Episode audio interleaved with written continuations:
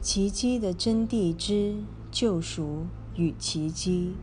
七，只有准备妥当的心灵才可能行奇迹，因为心灵是相连的，它必能与所有的人相通，不论奇迹至公本人意识到与否。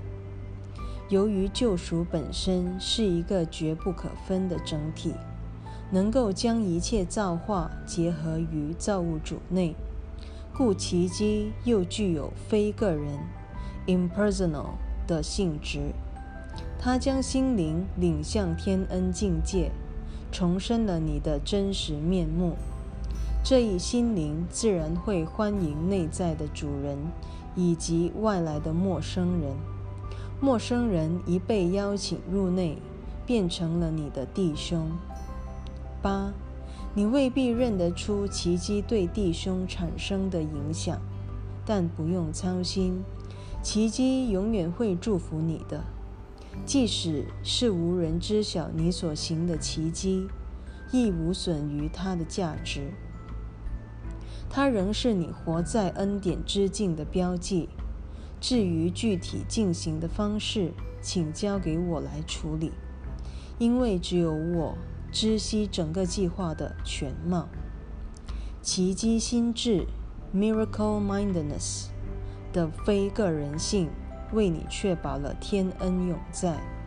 可是只有我才知道奇迹应施于何处。九，从某一角度来讲。奇迹可说是有谴责性的，因为奇迹只能出现于那些知道如何将它运用到自己身上的人。然而，正是这一点保证了他们会把奇迹推恩于别人。一条坚固的救赎连锁就这样焊接起来了。然则，这一谴责性与奇迹的大小规模无关。